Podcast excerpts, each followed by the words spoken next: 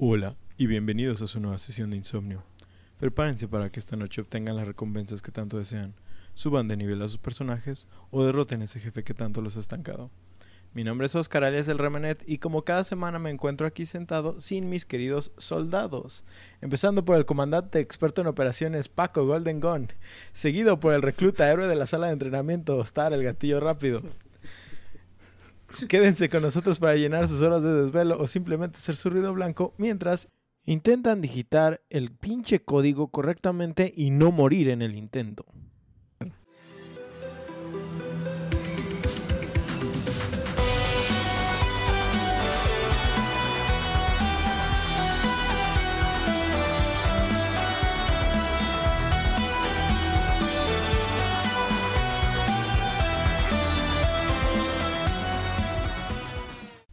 ¿Ya descubrieron el juego de hoy? Como obviamente no, les voy a dar una pista más clara, sencillamente. ¿Sí? Ahí les va. Super Tierra, nuestro hogar, Ya. prosperidad, libertad y democracia. Claro. Nuestro modo de vida, pero no es gratis. Es la obligación de todo hombre, mujer y niño, proteger nuestro hogar, nuestra cultura y nuestras familias. ¿Por qué no tomar la decisión más importante de tu vida? Haz que la seguridad de tu familia sea una responsabilidad personal y demuestra que tienes la fuerza y el valor de ser libre. Entonces, únete a los Helldivers, recorre la galaxia, visita las capitales, conoce personas insólitas y representa a la Federación. Protege los recursos que necesitamos para mantener nuestro modo de vida y crea un futuro para la Super Tierra. Propaga la democracia tutelada por toda la galaxia. Conviértete en lo que más quieres, lo que es un héroe y conviértete al final de todo en una leyenda. Así ya saben de qué juego voy a hablar. Ser quien tú quieras ¿no? ser. Helldivers. Sí, obviamente, Helldivers. No, a el ver, título. Como que tenía la sospecha de que, que ya cuando dijiste que era algo del ejército me quedo, a ver, Call of Duty, no, no, no pienso que sea Call of Duty. Sí, no, pues- Ha querido estar así- eh, ha querido hacer Medal of Honor, pero no, no sé. Qui- quizás, quizás sea Medal of Honor. Ya ahorita que mencionaste lo de Super Tierra fue de, ya, GG. Sí, la Super Tierra lo dijo todo. Ah, hubieras dicho de que para mí el compa que no, nomás no entendió que ese juego tenía Friendly Fire. Oh, ahorita tenemos, tendremos, Ahorita tenemos una anécdota acerca de eso, güey. Sí. Puta madre, güey. Sí, muy Es que, divertido. güey, De que va la granada. No mames, ese... Pues yo, la neta es que desde la primera vez que experimenté el juego, el intro fue una de esas cosas que más se quedó grabadas en mi memoria, ¿no? Es más, siempre que me dicen Helldiver, vienen dos palabras a mi mente, así en grande, como si fueran una onomatopeya intensa de cómic. Hell y Divers. Tierra. No, no, no. Ah. Super tierra, güey. Ese pinche intro es la mamada y obviamente es una parodia intensa de ese patriotismo encabronado que vemos en diferentes naciones, pero Sí. específicamente Estados Unidos. Que si bien ser patriota no es algo malo, en sí el chiste se vuelve meme cuando tu nación empieza a tener una mentalidad de libertad por balas. Pues, güey, es pinche Police the World. Eso es, eso es lo- el meme de que, que más hacen de Estados Unidos. De que esos güeyes sienten que, ah, es que nosotros somos los güeyes más chingones. Por lo tanto, vamos a proteger el mundo llevando la democracia a todos lados. Y, Así pues, democracia. No por nada tenemos los memes de America, fuck yeah, Fuck yeah. viniendo de la película Team America. Fuck yeah. Fuck yeah. o tenemos tan, eh, también tenemos este, o sea, esa referencia a la película de Team America. O juegos Sí. tan increíblemente mamados pero divertidos como Broforce, donde la, la temática es la de juntar un chingo de héroes de películas de acción para liberar algún nivel o a puro plomazo intenso. Sí. Pues el juego de hoy es uno muy divertido, pero como ya es de costumbre, empezaremos un poco hablando del estudio creador del juego, el cual es Arrowhead Studios. Mm. Que, cosa chistosa, no sé por qué yo traía yo siempre la idea de que el desarrollador era Paradox Interactive, pero ellos son solo los publishers. Por alguna Mm. razón, yo nunca vi el nombre de Arrowhead en las portadas de, de, de Helldivers. ¿No son los mismos de Magica o sí? Sí, para, bueno, ah, ¿Ah? Arrowhead eh, son los que hicieron Magica y. Paradox también los patrocinó en ese, mo- en ese los momento. O patrocinó. sea, Pues sí, los literal los publicó, los Ah, patrocinó. Ok, ok. Ah, Sí. una cosa, aprovechando que ya logré eh, hacer una intervención. ¿Sí sabes No, quiénes no. escribieron la de Team America? No, ¿quién?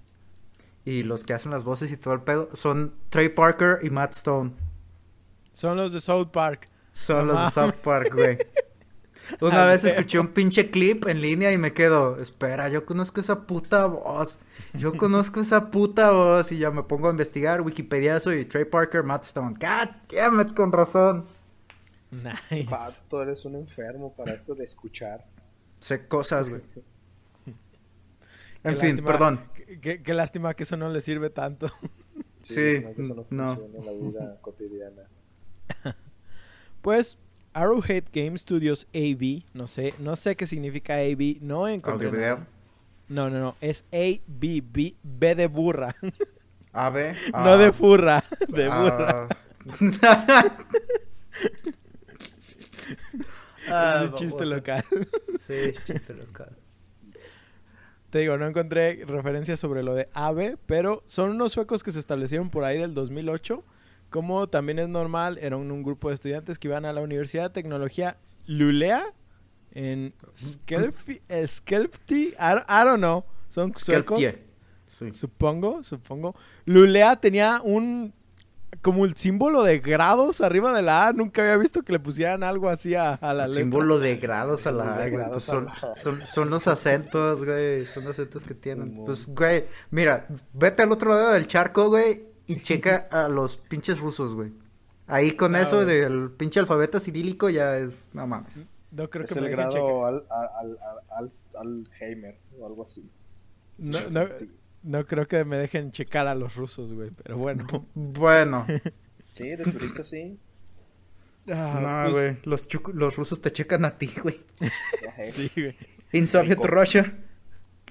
Pues bueno, estos suecos, que como digo, les pido disculpas también por mutilar sus nombres, eh, terminan siendo fundadores del estudio, los cuales eh, son Johan Palstedt, Emil. Englund, ese me dio risa, Emil Englund, ah, Malin Hedstrom, ah, Anton Stenmark y Robin Sederholm.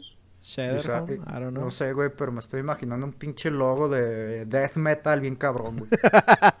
Un logo de, ¿cómo se llama? De cuero partido. Ándale, sí. La puta silla vieja, güey, que tenía. Ah, no manches. Fun fact, eh, el estudio está situado en el origen del síndrome en Estocolmo, Suiza- Suecia. Ah, el, el síndrome, güey. Suiza. No, Suecia. Ah, sí lo dijo bien. Suecia, ah, sí qué pendejo. bien, sí, Me Mátame. corregí a mí mismo. Sí, sí. Pues no Luego hay realmente muchísima Ah. información, son un estudio pequeñito con muy pocos juegos, pero no por eso no han destacado. Básicamente tienen cuatro juegos y solo uno de ellos ha spawneado una secuela. Su primer juego fue Magica, lanzado en 2011. Es el único que ha sacado una secuela haciendo Magica 2 en 2015 Te y la verga, tiene Mágica tiene 10 años. 12. No, güey, son Ah, 10. sí, güey. 10. Sí, sí, sí. Ah, Qué perro asco, güey. Matemáticas, hijo, on. ya saben que no es lo mío. El Ah, ingeniero que trabaja ah, en la... Pero sí, está bien, está bien. Ah, precisamente aparte de Magica 2, hay otro que es, creo que se llama Magica Wars, no me acuerdo, pero creo que ese lo, de, lo desarrollaron aparte. Es, Es ah, como Halo, güey, se agarran a balazos. No, es exactamente, son las mismas mecánicas de Magica, pero en vez de una aventura cooperativa, es una, me- una aventura... eh, ¿cómo se ¿Competitiva? dice? Compe- Ajá, competitiva. Ah, Es- perro. Yo nomás estaba adivinando lo pendejo, güey. ¿Eh? Sí, güey. Es como en la escuela, güey. Sí la armo. Es el jaque de la observación. Pues, Magica 2. A ver, no, fue. No, no, no, ah, olvídalo. Ya, ya que lo haga como cerdito, te diré, güey. Magica Sí, lo hiciste 2 un poquito también. como cerdito, güey, acéptalo. No, eso fue hacia afuera, el de cerditos hacia adentro.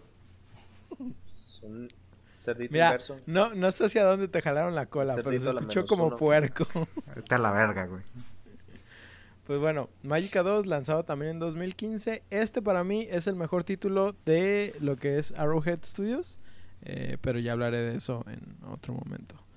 Ah, después de Magica.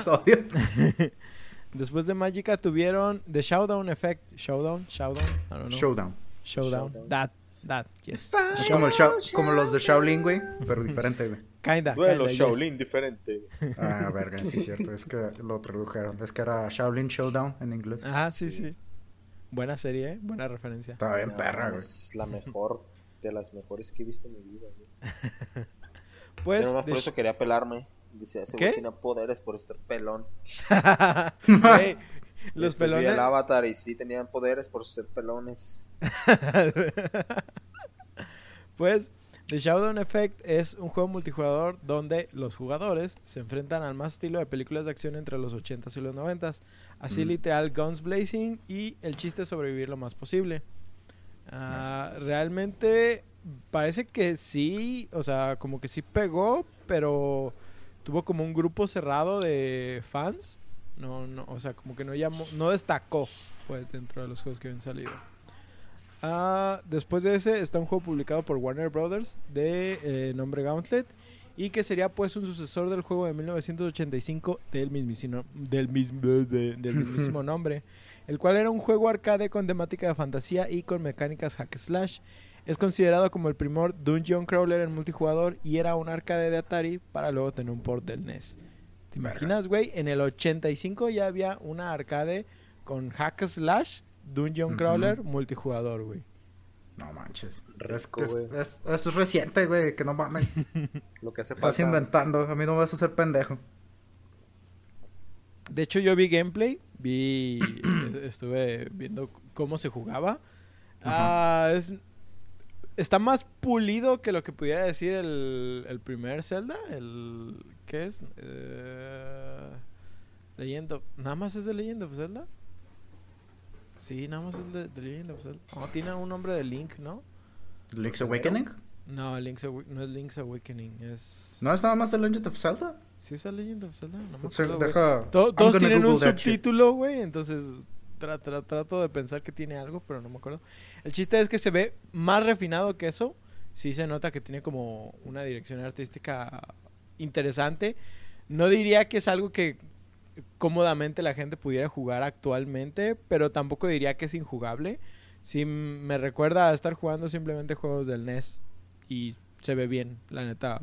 Sí, sí, sí lo volvería a, a, a- a butear nomás para ver qué tan divertido es el juego.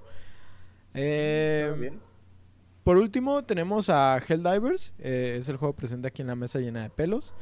Este título lanzado en 2015 fue financiado por Sony Eso aplica en directamente. cualquier mesa de cualquier casa de los tres.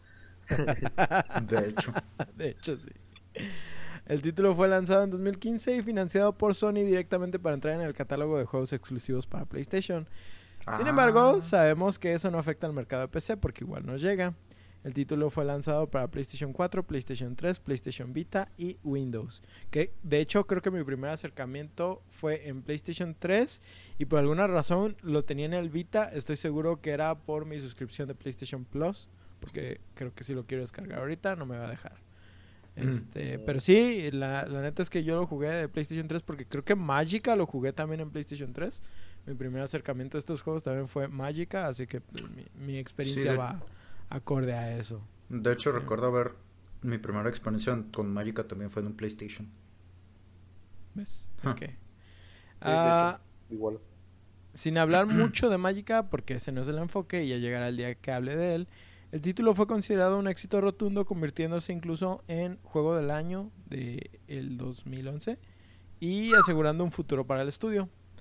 Ah, cabe destacar que a excepción de The Showdown Effect, el cual se juega como un juego de vista lateral, todos los demás títulos del estudio mantienen un formato de vista isométrica y con mecánicas twin stick, que digo, si eres bueno en algo, apégate a eso, ¿no? Este, ya hablábamos un poquito en el capítulo de Among Us que yo no soy fan de los Twin Sticks. Ah, pero la neta es que esta línea de juegos de Arrowhead, la neta, son una chulada. Yo he disfrutado mucho. No he jugado Gauntlet.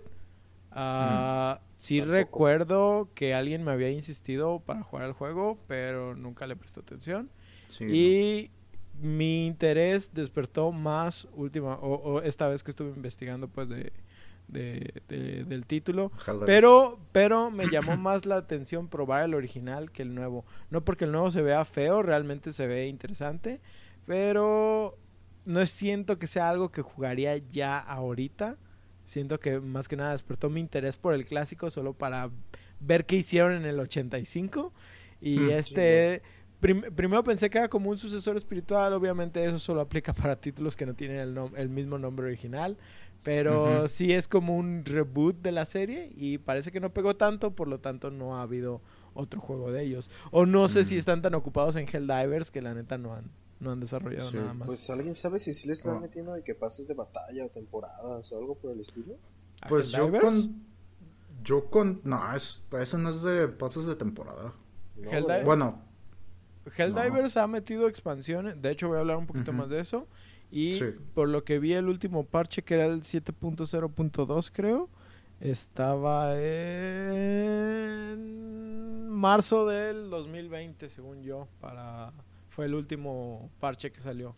Eh, Mm. No por eso se considera que el juego esté muerto, pero creo que los parches ha- habían muerto. sido como para estar corrigiendo errores y cosas así. Y supongo que hasta el momento no ha habido más problemas para, para, para sacar otro parche, ¿no? Tal vez también los desarrolladores ya están decidiendo darle su ciclo de vida normal al juego y pues están esperando a que en algún momento muera, pero la verdad es que la comunidad se ve todavía aún muy activa. Así que Sí. no creo que pase eh, Sí, en un de momento hecho- cercano. de hecho, ahorita lo que estoy buscando es el máximo de jugadores en, en estos días. Y estoy viendo que ahorita, según la Steam Database, supuestamente están 642 jugadores en, en el juego, Ajá. así en línea. Ah, en las últimas 24 horas, el pico de jugadores, o sea, la máxima cantidad de jugadores jugando al mismo tiempo, ha sido de 1949. Y el 1949. Ay, güey. El, el pico de todos de, de- El pico máximo en los últimos cuatro años fue de 6.744. Así que sí, se nota que es un juego un poco viejito. Sin embargo, pues Sí. aún hay gente jugándolo. La, la onda de este juego también te cabe recortar es que, por ejemplo, tú estás viendo las cifras de Steam, no estás considerando las cifras Sí, de no, PlayStation. de PlayStation. Porque Ajá. Sí. en PlayStation creo Estamos que hablando había- del mundo, ¿cierto? el no, estamos ¿O solo hablando de, de sí, de las, las las de Steam son globales, ¿no? Sí, son globales. sí, son del Sí. mundo. Este, de las de PlayStation, estamos considerando que todavía se juega en Play 3. Creo que todavía se ha updateado para que se juegue en Play 3. No sé si en el. Vita, este, en PlayStation 4 y creo que tiene actualización a PlayStation 5. O bueno, lo puedes jugar con retrocompatibilidad, pues. Sí, sí, Porque sí. de hecho en el Reddit, estoy en el Reddit de Helldivers precisamente, eh, sí hay como este mi Dual ah, ah, ah, he visto problemas así como en mi Dual, Sho- DualShock 5 eh, eh, me ha generado estos prompts y cosas así en el juego, entonces yo supongo que sí hay gente jugándolo en el PlayStation 5, así que las cifras pueden variar muchísimo, es posible que el, el mayor fanbase esté dentro de PlayStation, ¿sí? Sí, Esa puede es- ser, ¿eh? Esa es la onda. Aparte de que considerando que el juego es un twin stick, tiene sentido más que esté en una consola a que esté en, en Sí. computadora. Entonces, es, Sí, es igual lo puedes punto, hacer en ¿no? computadora, pero es un poco más incómodo. Sí. Ah, de hecho, pues sí, yo, yo recuerdo que es una de las razones por las que no lo he jugado tanto yo en la computadora. Porque... que tenías que ah, pelearte con el control. Ajá, te tienes que pelear con la configuración del control. Me acuerdo que yo que lo conectaba, me duplicaba. Y era así como que, güey, ¿por qué, ¿por qué me hacen te- esto? No Te sé si ahorita. que tenías dos jugadores. Ajá, no sé si ahorita ya está como Ya lo corregido, ya, ya lo arreglaron. Pero sí se puede jugar con mouse y teclado, nomás creo que es un poco incómodo para algunas acciones. No recuerdo Sí. cuales, pero creo que creo que específicamente los estratagemas de los cuales ahorita voy a hablar. Ah, pero, cierto. pero Creo que matar a tus compas es el más difícil, güey. Ah, eso nunca es difícil para nosotros, güey. Somos Este, bien habilidosos. No sé si ahorita he, he hablado de Twin Stick, ya hablamos de Twin Stick también en el, en el de Among Us, pero mm, creo que no especificamos realmente qué es un Twin Stick. ¿Alguno quiere dar así en palabras breves lo que es uno? No me Pues, un-. Twin Stick Shooter básicamente se refiere a que es un shooter, o sea, es un juego de disparos en el cual controlas el movimiento de tu personaje. Usualmente tienen un punto de vista isométrica, como lo mencionabas, de que lo ves desde arriba. Ajá. Y lo que haces es con el stick izquierdo, usualmente, este, controlas el movimiento de tu personaje en el mapa y con el stick derecho apuntas, de manera que puedas moverte en 360 grados y puedes apuntar en 360 grados. Puedes estarte es. moviendo en una dirección y disparando en otra. Y básicamente estos juegos usualmente son así de, de estar peleando contra la, contra la horda y suele ser que no tienes mucha vida en estos juegos. Así es, es correcto. Ya, Por la regeneración es muy difícil de conseguir. Así es. Ah, entre algunos Twin Stick famosos encontré The Accent, The, As- The Accent, The Ascent. The Ascent. Ah, gracias Paco. Ah, De hecho, ese lo estaba jugando. Ajá. Está Enter the Gungeon, está Hatred Oh, sí. con toda la poli- por- con toda la polémica que generó Polémica. en su momento. Polémica. Eh, están los Halo Spartan Series, que son el Spartan Assault y el Spartan Strike, creo. Están los juegos de Alien Breed, creo que solo hay dos. Están los juegos de Tomb Raiders que están titulados como Lara Croft, no como Tomb Raider. Eh, son Lara Están Croft and the Tomb of Osiris o algo así. La- Ok. la- Simón. no, me acuerdo, de algo así. ¿Nunca los jugaron esos? Yo no, No, los Que jugué. veías a Lara chiquita. ¿No? Uy, Lara chiquita. Toda Ah, chiquita, toda bonita. Toda chiquita, toda sabrosa y deliciosa, suculenta. Puta mamá. madre. Siempre, siempre llegamos a lo mismo. Perdóname. De eso, perdóname, de eso no, trata el podcast, por eso no lo escucho a mi mami. ya sé. Y luego también No, había- pero ¿cómo, cómo decirlo? Como...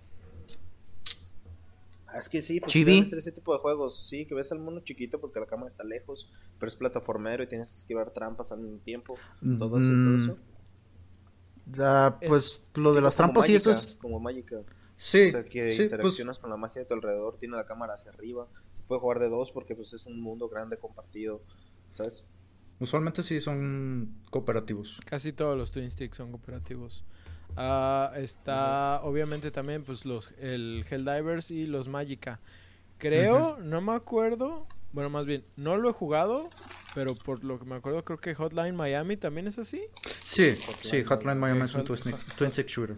Está Hotline Miami y luego, si mal no me acuerdo, también había un juego para el PSP de Killzone que era de este estilo.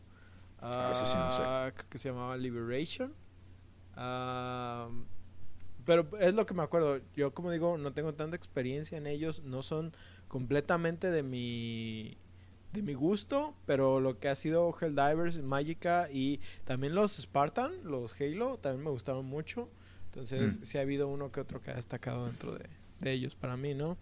Eh, como, como digo, pues estos son... Hay, hay muchos más, pero estos son los que llamaron mi atención y los que vi que estaban como más famosos también. Ujú.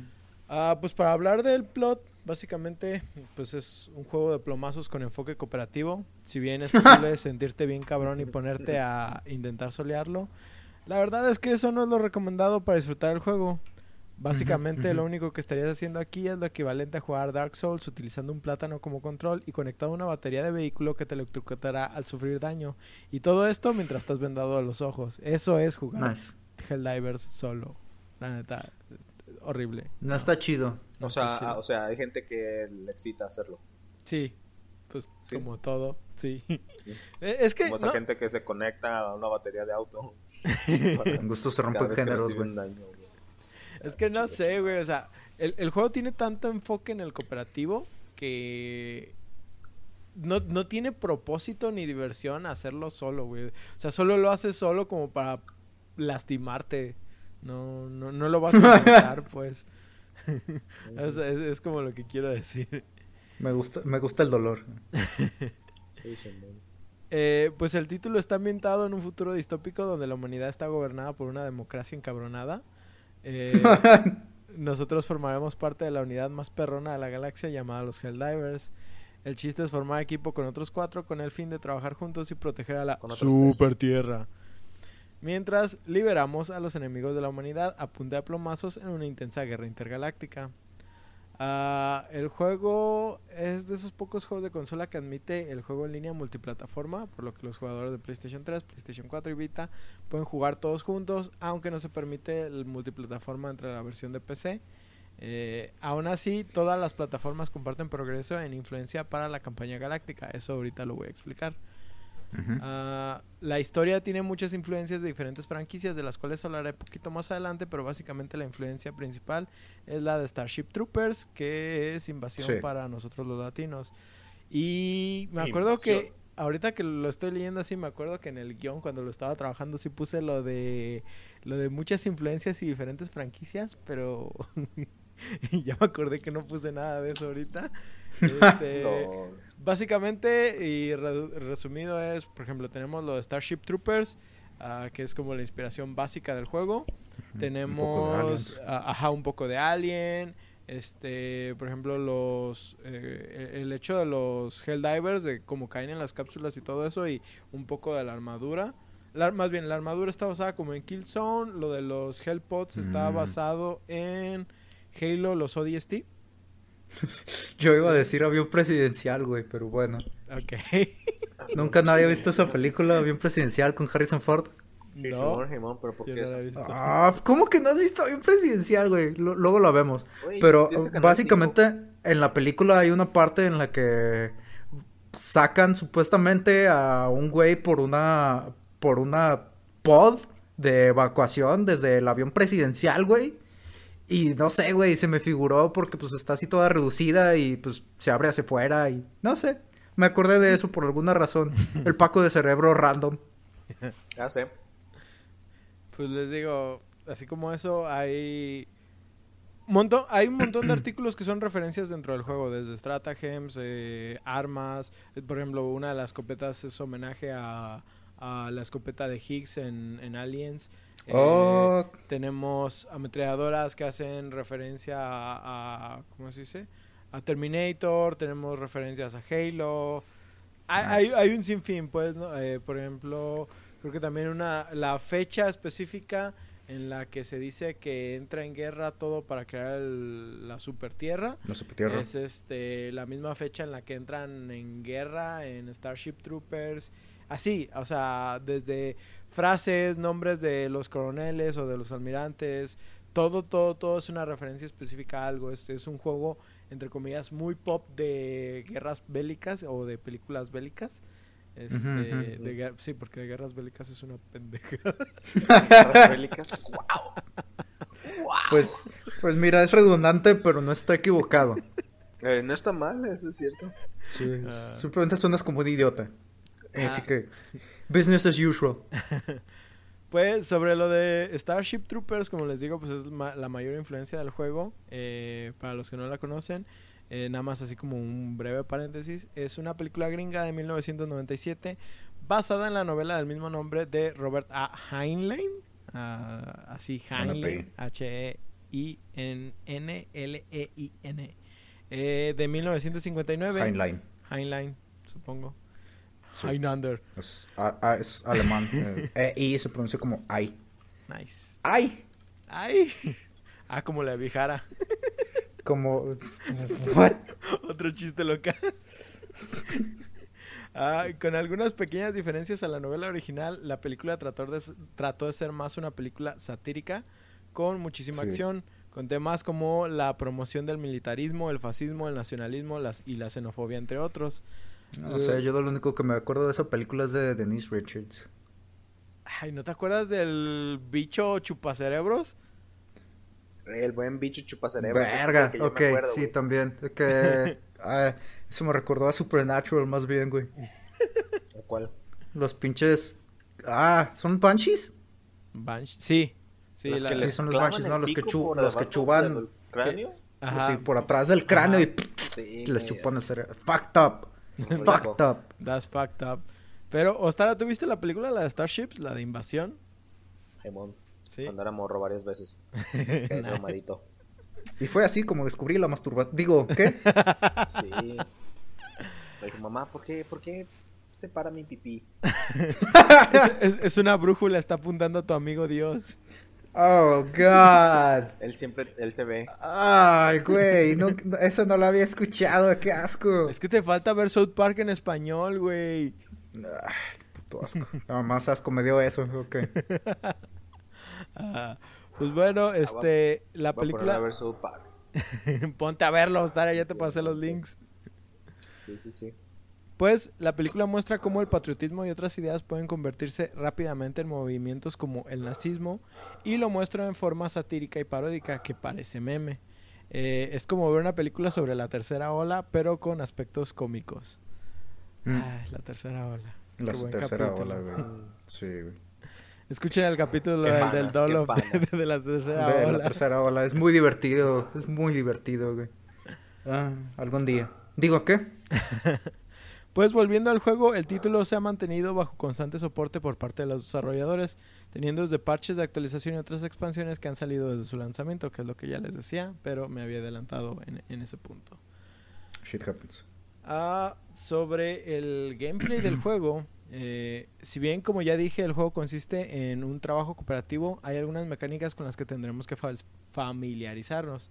Eh, la Mm. primera es la que considero es insignia del juego y es lo que Ostara decía hace unos momentos, el Friendly Fire. Porque no es un juego divertido y estresante, sino puedes herir y matar a tus amigos por error. Es jodidamente hermoso y frustrante a la vez, güey. Este juego tienes que tener cuidado hacia dónde disparas o hacia dónde caminas, porque tu peor ¡O no! enemigo no van ¿O a no? ¿O no? Ajá, es opcional, o sea, es, es como decirte, voltea de los dos lados antes de cruzar la calle. porque México, güey, no vaya a ser un pendejo. Que viene en sentido contrario.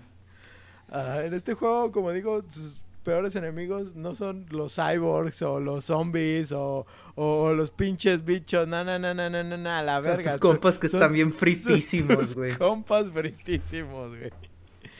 Ah, ah, aquí el pedo es que tus compañeros van a estar disparando en una zona específica y ya sea que tú te encuentras ahí o corras a través de su línea de fuego por error y vas a terminar en el suelo. Es eh, uno de los problemas básicos del juego y que tienes que aprender a coordinarte. But shit never goes that way. Nunca te puedes es- coordinar. Es que necesitas tener buena organización y no es tanto en estos juegos así de este estilo, como son juegos que son un poco más rápidos, no puedes estar comunicando hacia dónde te vas a mover o qué vas a disparar o qué vas a hacer.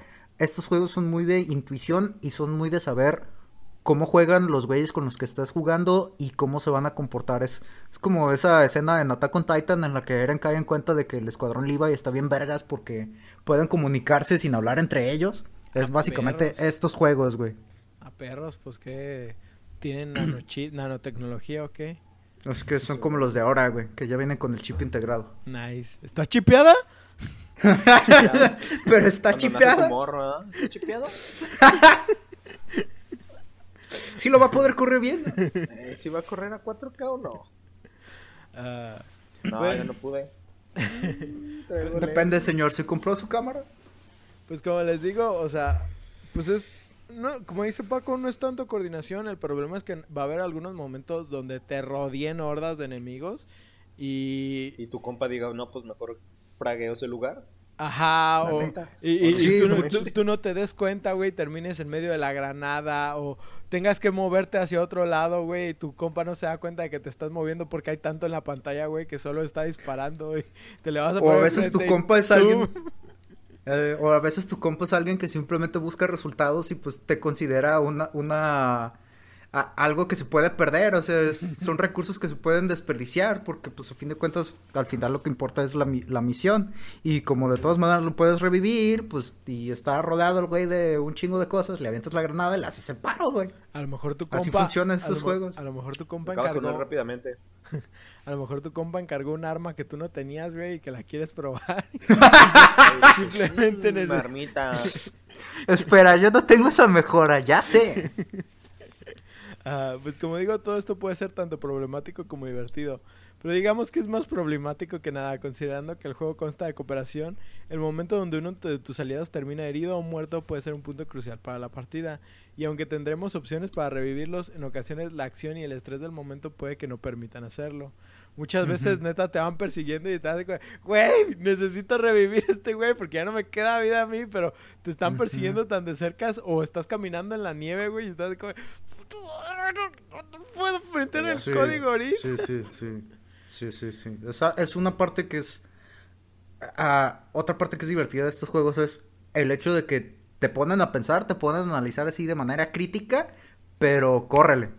Así y es estar trabajando bajo presión y estar tomando las decisiones así como dicen on the fly.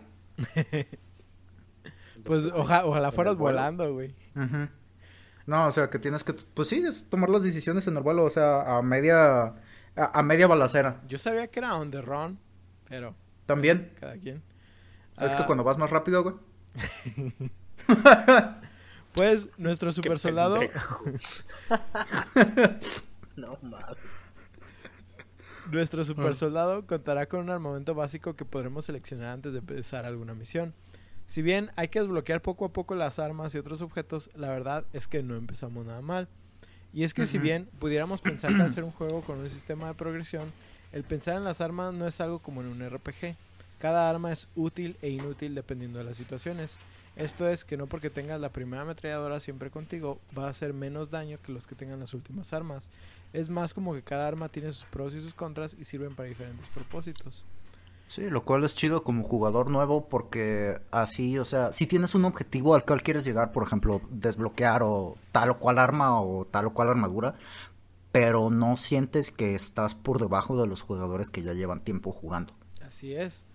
Eh, y ejemplo de esto pudiera ser, eh, por ejemplo, lanzallamas, que hace muchísimo daño en específico a bichos, pero hace un daño mínimo a enemigos como los cyborgs. Ah, Además de esto, tendremos el factor de la munición de cada arma, siendo que algunas, por muy poderosas que sean, la munición que tenga estarán muy limitadas. Limitada. Ya. Aparte del equipamiento básico como las armas, tendremos bombas u otros aditamentos que nos pueden servir tanto como para despejar un área como para apoyarnos con cobertura. Por ejemplo, estaba Como para viendo... hacer ciertos objetivos. Ajá, estaba viendo que, por ejemplo, hay armas, como lo mencionaba, una ametralladora pesada que tiene Ujú. una re- ¡Ay! Está bien perra, güey. tiene una recarga muy lenta que te hace estar Ujú. estático como por 6 segundos. Y Ujú. estaba viendo, por ejemplo, en, en recomendaciones o tips para veteranos, ¿no? O, o por veteranos. Y decía que si necesitas hacer una recarga y estás como en una zona de mucho fuego enemigo, eh, te recomienda que lances una granada de humo o algo de fuego para que te bloquee la visión y no te vean. No, para que te bloquee la visión Oh. y no te vean y puedas recargar sin presión a, ¿A poco Ah, órale. funciona, güey? Sí, güey, sí. Sí, hay un Mucha montón. gente nerda. Sí, güey, estaba, vi- estaba viendo Yo, tengo- neta. yo matando a mis compas por munición. Estaba viendo este muchos de los tips y la neta que sí dije así como, hay unas cosas que se escuchan muy básicas, pero realmente cuando te pones a pensar es así como, güey, no se me había ocurrido, pero sí, obviamente tiene sentido. No mames, ahorita me acordé de una vez que estábamos, bueno, ah, u- una vez que pasó una confusión de botones, que, que yo estaba corriendo en una dirección y, y fue de, ah, ok, hora, hora de revivir a uno de, de mis compas. Y según yo presioné el botón para hacerlo de los estratagemas, que ahorita vamos a explicar.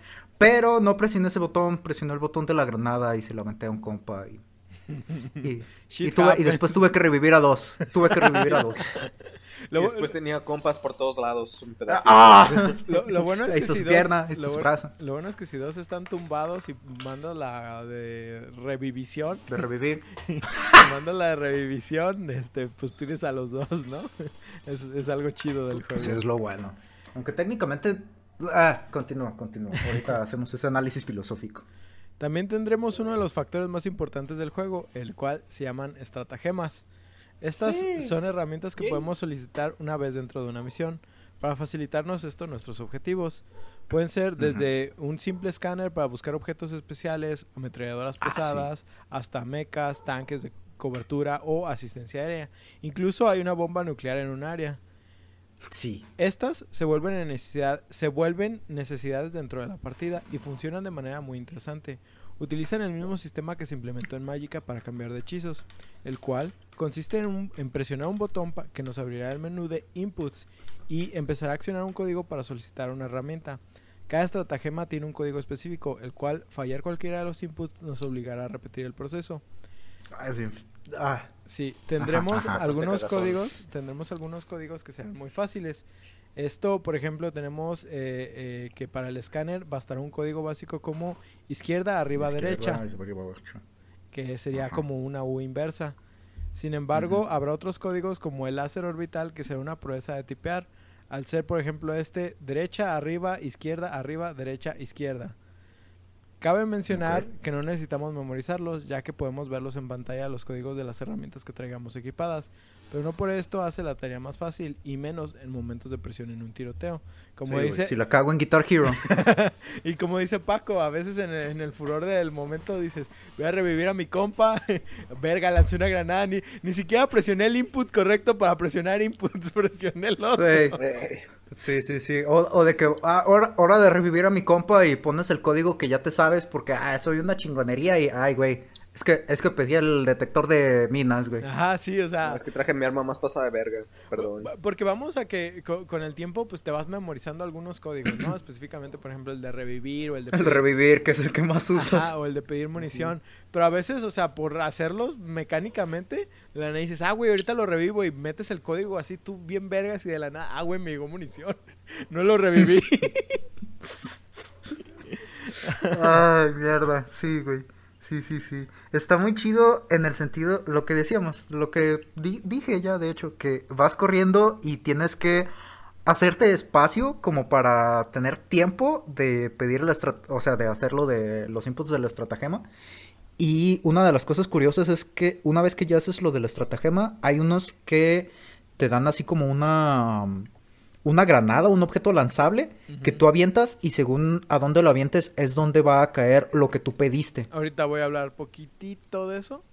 Para... Adelante. Ajá. Este, también cabe resaltar entre los tips que les digo que estaba leyendo, si puede, porque hay dos formas de caer en combate, ¿no? Una es que te maten completamente y otra es que te tumben. Que te Te puedes revivir, pero te va a costar estar presionando. Te puedes mover un poco mientras estás en el suelo. No, no te puedes mover, ¿verdad? Nomás puedes disparar. Según yo sí te puedes Sí mover. te puedes mover. Y ¡Ah! también puedes activar estratagemas en ese momento. Así que si eres el último Ajá. en pie y por alguna razón tienes el tiempo de revivir a tus compañeros, sí lo puedes hacer. Digo, es, Sí. es, es como algo importante decir, ¿no? Este... la, la, la, la, la. Hay que considerar que las estratagemas son objetos que son enviados desde el espacio y estos caen en forma de cápsulas a la zona designada, que es lo que decía Paco, que te dan como una especie de granada que lanzas a alguna dirección y ahí es donde va a lanzar. Si no tenemos cuidado, las cápsulas pueden caernos encima y podemos morir en el momento. Ah, sí, eso También. es muy divertido. También lo podemos utilizar como este para despejar algunas zonas si tenemos enemigos que no se estén moviendo mucho, sí nos puede servir como para hacer algo de fuego de cobertura, vamos a decir. Ah, Todas las herramientas suelen tener un cierto número de usos y un tiempo de reutilización y un tiempo de activación. Si bien hay algunas que tienen usos ilimitados, la mayoría no tienen este lujo. Eh, específicamente, por ejemplo, las herramientas que necesitamos para cumplir ciertos objetivos suelen ser las ilimitadas.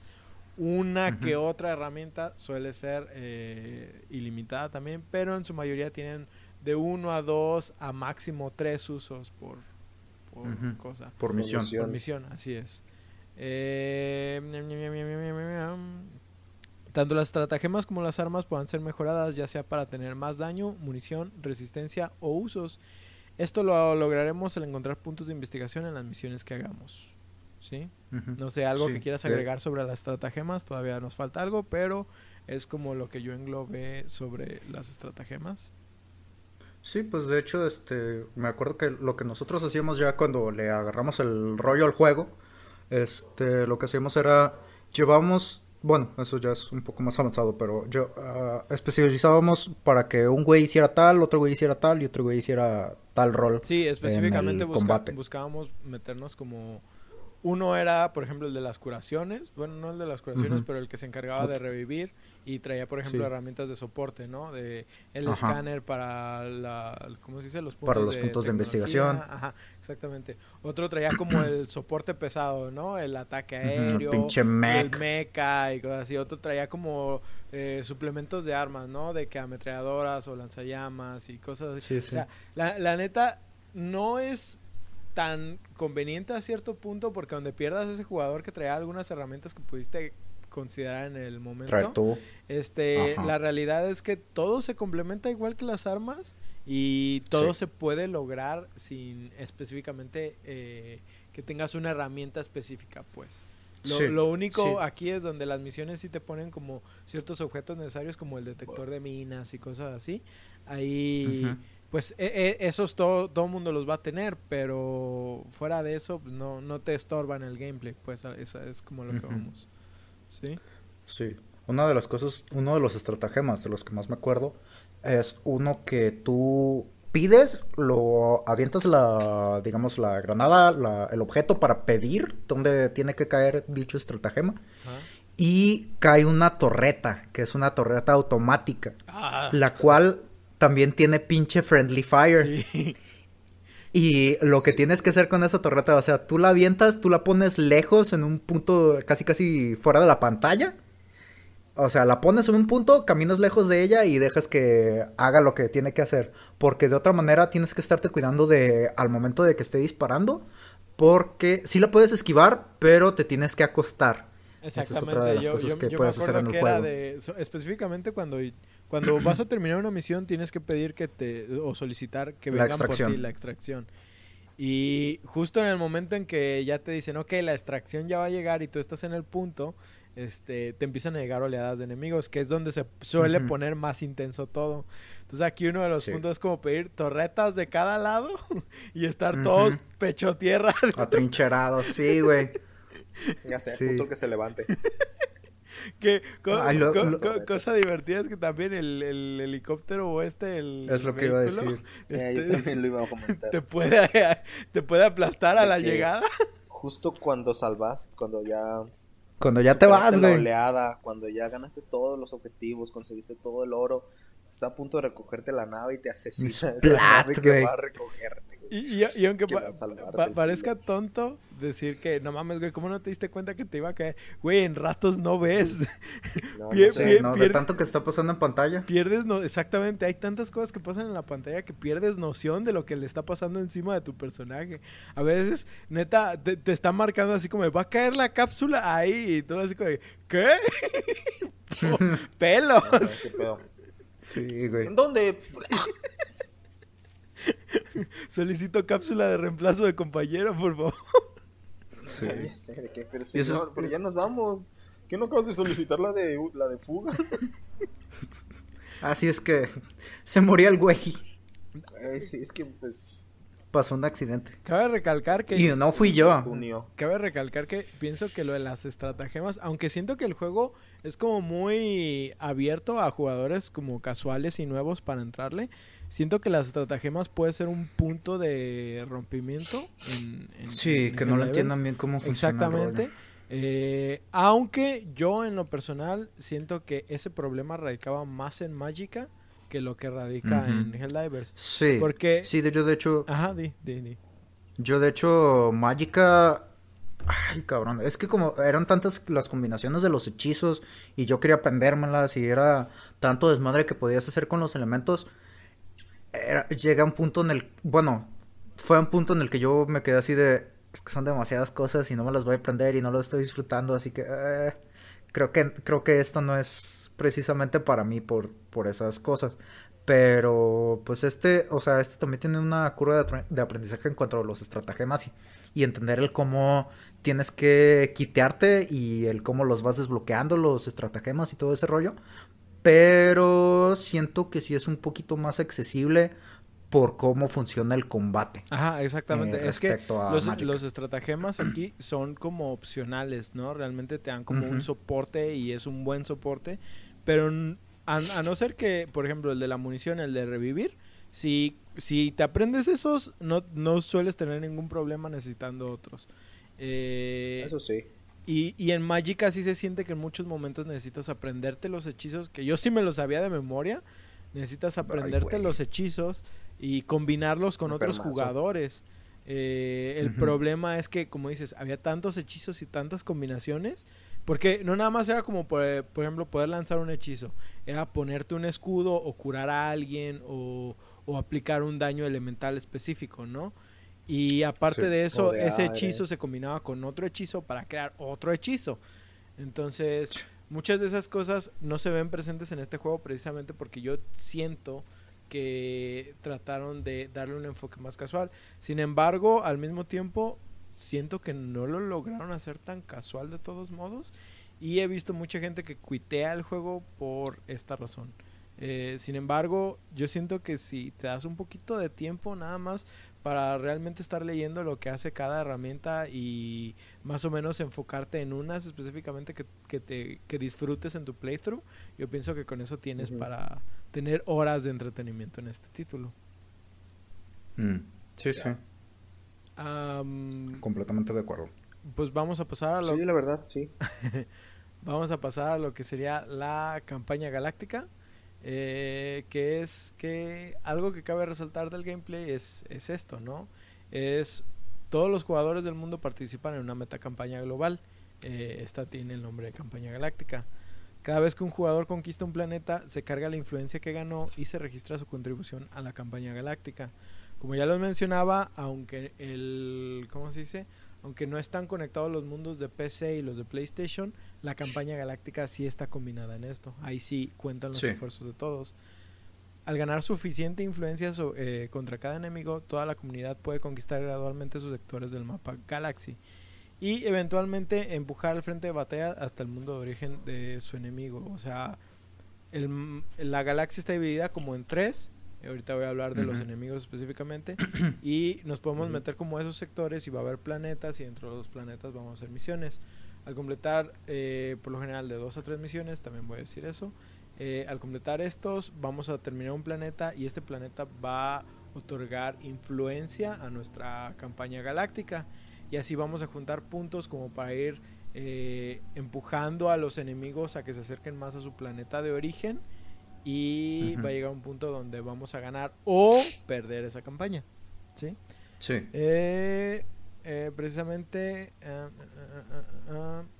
en este punto se va a activar un evento de ataque especial cuando lleguemos, o sea, cuando ya empujamos a los enemigos muy atrás, eh, durante el cual los jugadores pueden completar misiones en el planeta de origen del enemigo durante un periodo de aproximadamente 48 horas.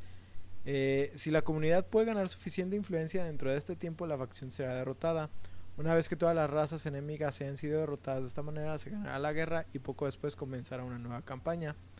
Las guerras se pueden perder si la comunidad no acumula influencia suficientemente rápido. Eh, esto permitirá que los adversarios eh, conquisten nuestros sectores del mapa y finalmente llevará al frente de batalla hasta la super tierra. Si la comunidad no puede completar el éxito con el, eh, no puede completar este evento con éxito, quedará, quedará un evento restante que durará 48, ti- Ah. 48 horas. Si no lo logras, la super tierra será destruido y la guerra habrá terminado. Eh, No. hay un registro, esto se me hizo muy interesante, esto lo encontré en la wiki de Helldivers, no en Wikipedia, en la wiki. Este es un registro de las guerras que se han luchado desde el principio del juego, donde podemos Wow. ver el resultado final de las guerras, la duración y la cantidad de soldados que participaron. La campaña más corta fue la primera que fue de prueba, fueron cinco días y solo hubo como 3.000 jugadores, algo así. Este, no hay resultado de esa campaña, solo dice que fue una campaña de prueba.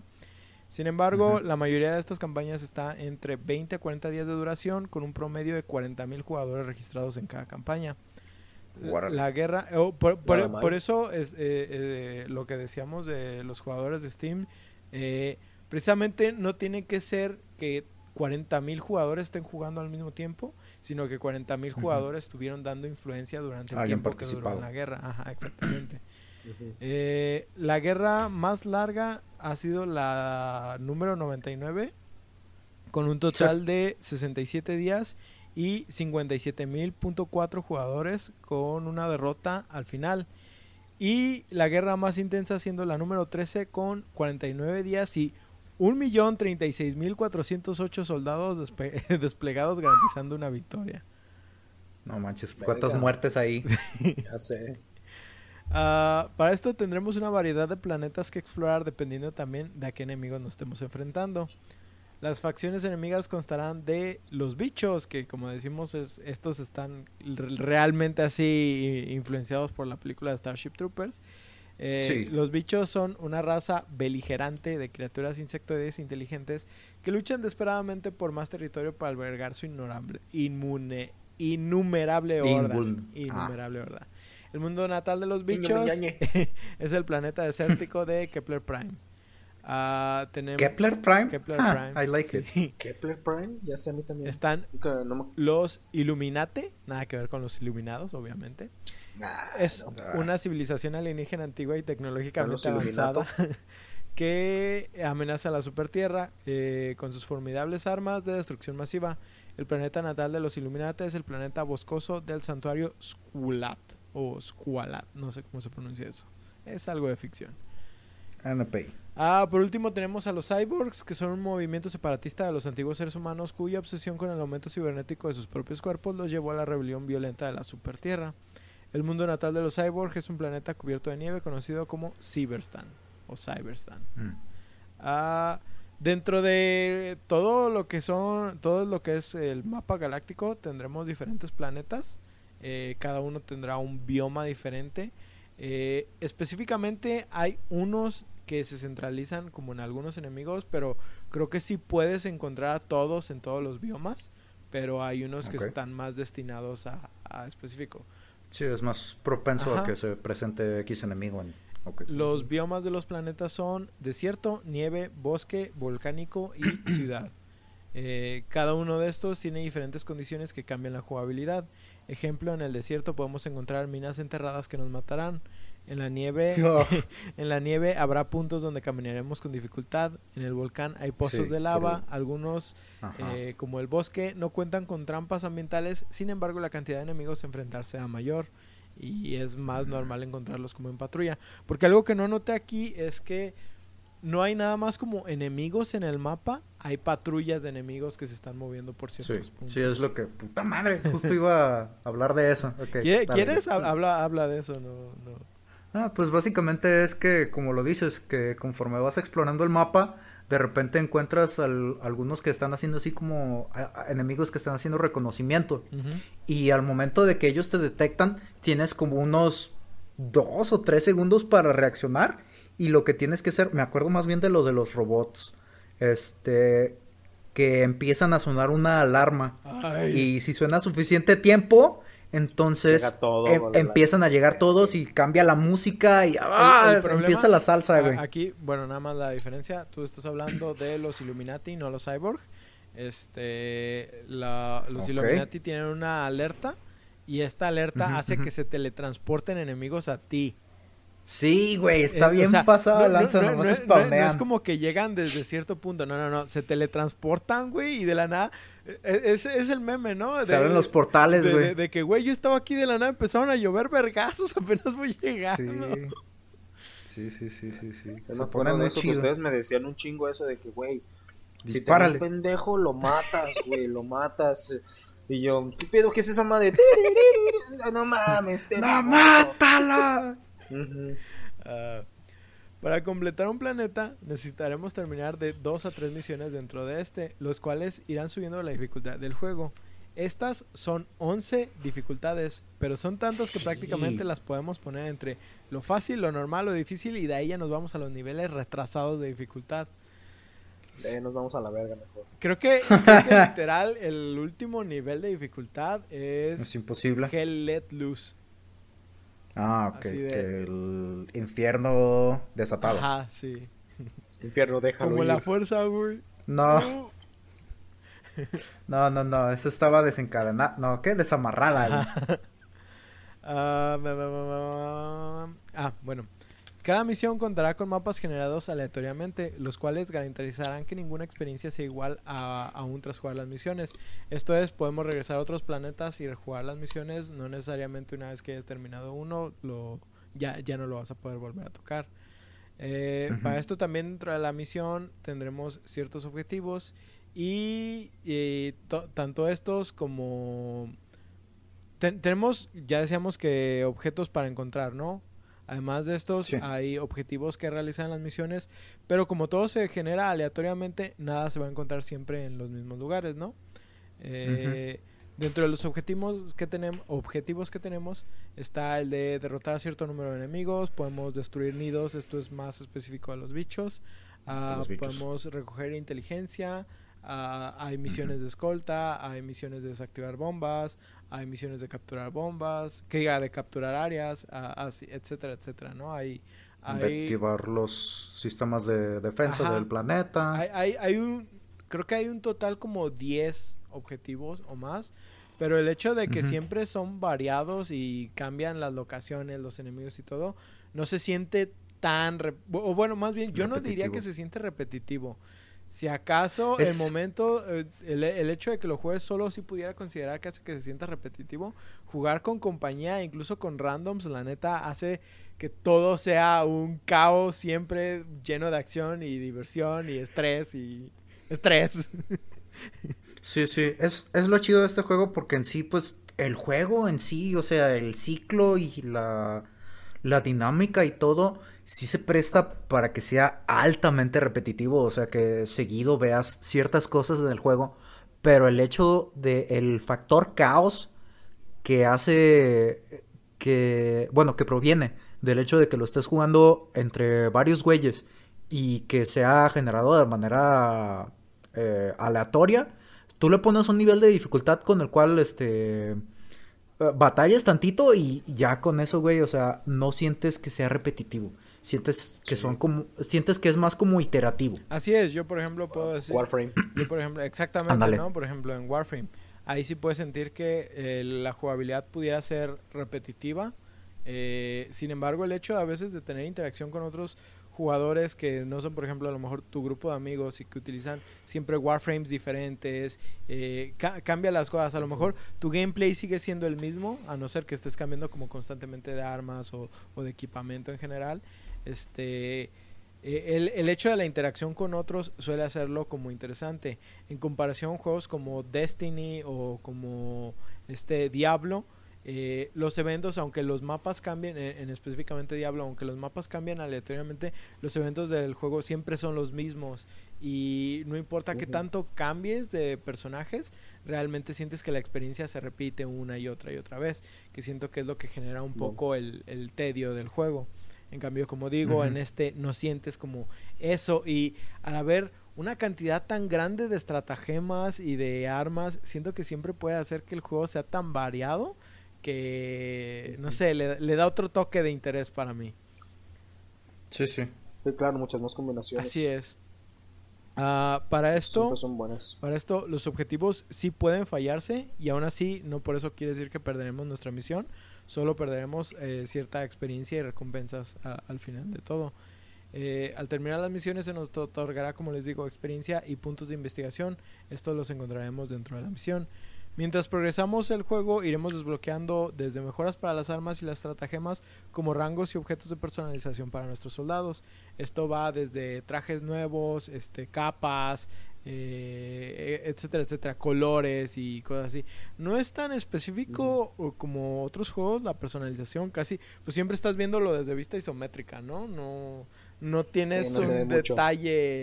Tan grande de tu personaje, pero realmente sí es chido, por ejemplo, ver, ah, ese güey trae esa capa, esa está chida, la quiero sacar y cosas así, ¿no? Eh, Los casquitos y las capas creo que es lo que más uno podría reconocer Ajá, fácilmente. Exactamente. Yo, si, si acaso, me, como me acuerdo mucho de los personajes, siento, co- como les decía, la inspiración de Killzone está ahí muy, muy fuerte. Sí. Siempre buscaba, por ejemplo, el traje de Sniper, que era el que más se parecía al de Killzone.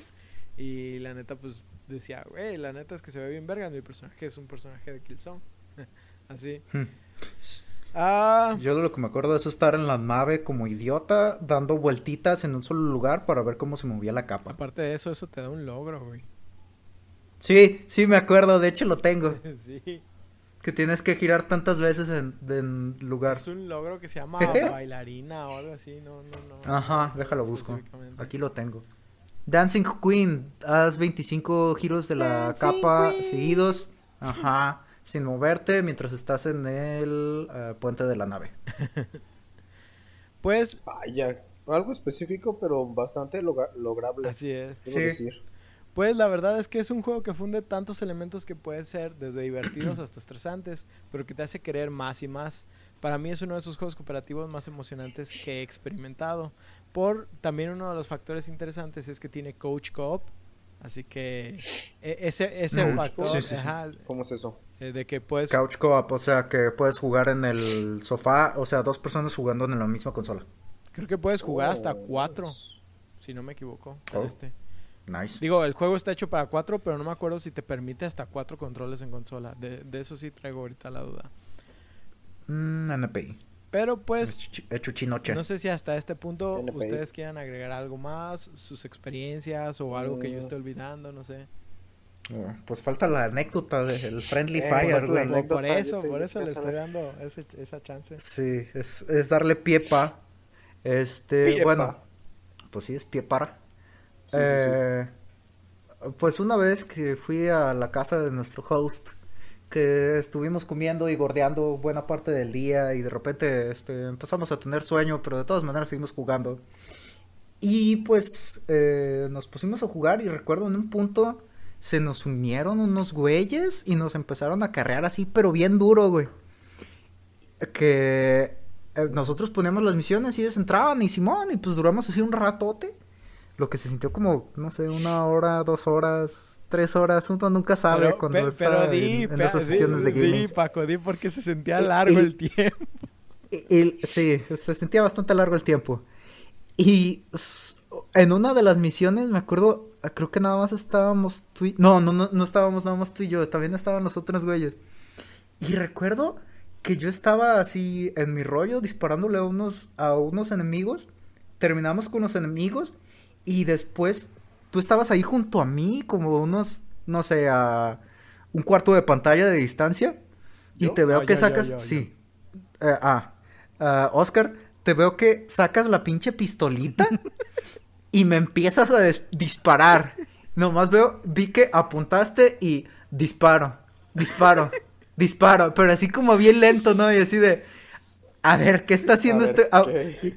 Y, yo nomás, a ver, Oscar, Oscar, Oscar, Oscar, ¡tas! Ya me bajaste, güey.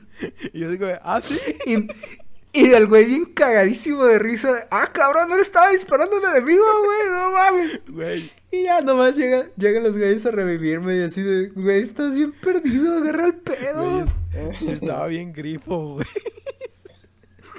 A un enemigo güey, de que No, güey. Balaceando a su compa. No, no sé cuánto, no sé cuánto tiempo nos carrearon esos vatos, güey, pero dije, no mames, pobres, Sí se sintió como un buen rato, güey. pobres vatos, güey, y yo, yo pienso que ya estaban bien desesperados de nosotros, güey. Es- es el Paco jugando Deep Rock Galactic. Pero, Amo este juego, amo este juego. pero sí, la neta es que las experiencias que te hace, te, te genera este juego, neta es como de que, güey, ¿por qué, por qué te pusiste, de, no mames, ¿por qué te pusiste debajo de la cápsula que iba a caer, güey? O, o no mames, Sí. ¿por qué pediste munición otra vez? no, no, no. Sí, es que son escenarios Sí, son, es un juego que es muy repetitivo, pero se presta a escenarios bien randoms que crean los mismos jugadores al momento de estar interactuando con el entorno. Y es, eso es- creo que es básicamente el sueño de un desarrollador, ¿no? Que, que alguien diga eso de su juego. Así es. Hecho, ¿Tú, Ostara, tienes alguna anécdota del juego o algo que recuerdes específicamente? Aparte de cuando te dijimos, güey, el vato que me salga, mátalo. Vato que ves lo matas. pues recuerdo que al principio neta no no veía bien en dónde caían las cosas, güey. De que ustedes decían, güey, cuidado, va a caer esta mamada. Y yo. ¿de dónde? O de que, güey, eso es una trampa. Sí, nomás Porque, puro pinche pizza instantánea. Yo tengo que decir que, neta, sí, el, el juego, como comentaba hace rato, mi problema de jugarlo en la computadora, que es básicamente donde juego más ahorita, es eh, el de conectarle un control y que siempre tuve este problema de que a mí, específicamente a mí, no a, ta- no a tantas personas les pasaba, se les duplicaba un jugador y no, no podíamos iniciar la partida por, por esas razones. Entonces sí era un poquito molesto. eh, porque aunque como es, como les decíamos también, es viable jugarlo con el teclado y con el mouse, no es tan divertido. real- bueno, yo no sentí que diera la misma experiencia. La verdad es que fuera de Sí, no. eso, este siento que es una de las mejores implementaciones para los juegos cooperativos. Es uno de esos juegos que si tienes alguien que disfrute los videojuegos en tu casa, lo puedes experimentar y tener un chingo de risas a cada ratito con, con esa persona. Sí. Una de las ventajas que tiene es que si lo estás jugando en, en Coach Cop, es que no te divide la pantalla, siempre estás viendo todo lo, eh, exactamente el mismo plano. Sí. Entonces, eh, eso da a un punto muy interesante, ¿no? De, de que todos están teniendo el mismo rango de visión y no hay quien se pierda en, en ese aspecto. En casos de jugar en online, creo que sí te podías alejar un poquito de la cámara de los demás.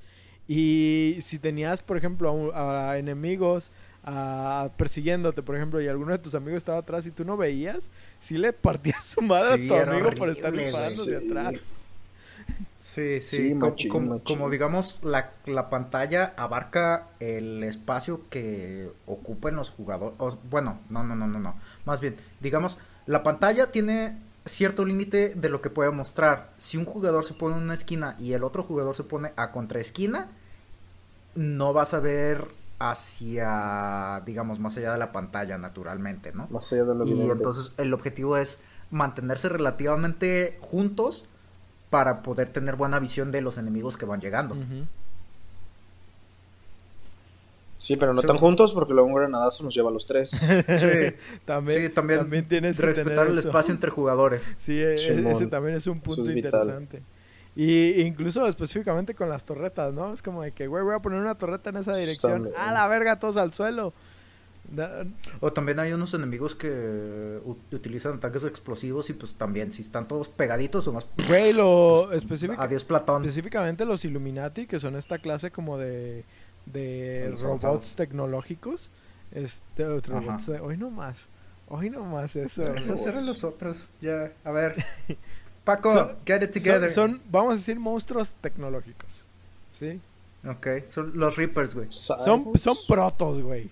Son, vamos, vamos a Nah, decir, son son, Reapers. protos. Son protos. Eh, eh, eh, Son protos. uno de esos- No tan uno de mamados. esos güeyes Son cuasi protos. tiene una habilidad para lanzar un rayo ¡Ah, sí, güey! Está bien, Sí. mamón. Que ata- Sí, sí, sí, sí. que sí. se va directo independientemente si, si Claro. puede verse por pantalla o no. Y de la nada nomás tienes como un hint visual de que No. algo va a pasar ahí. No mames, güey, donde no lo veas. De la nada, ¡fum! Tus amigos fueron... ¿Qué, qué es? Este, quick, quick Shot, Triple E. Snipe Shot 360 No Scope.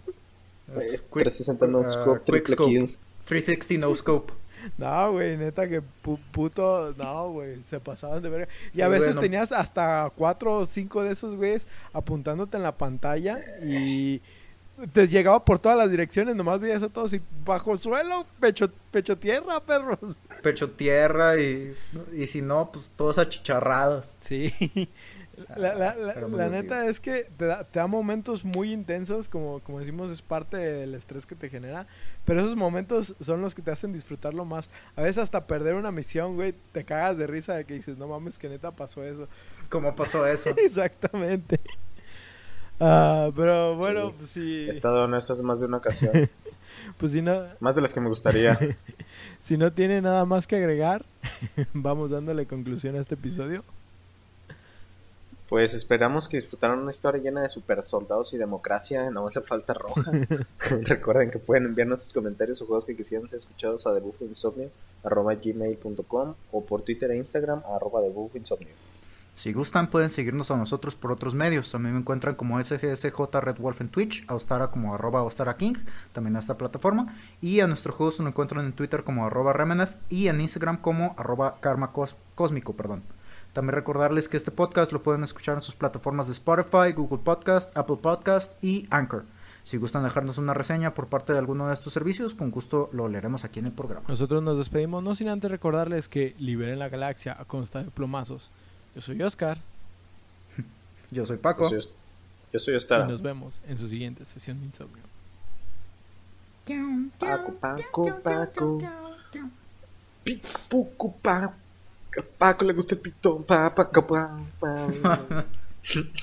Verga, güey.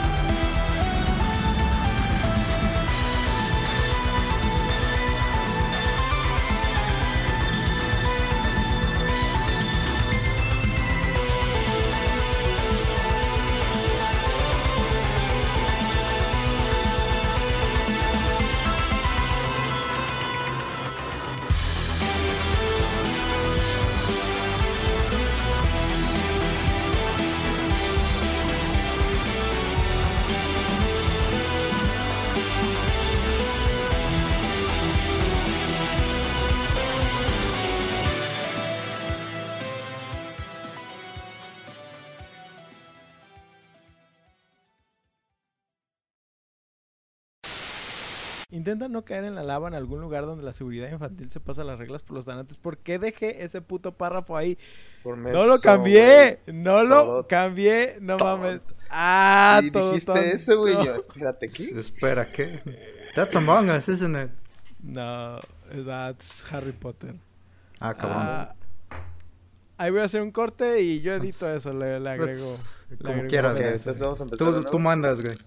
No, no, no, seguimos. Ok. Ok.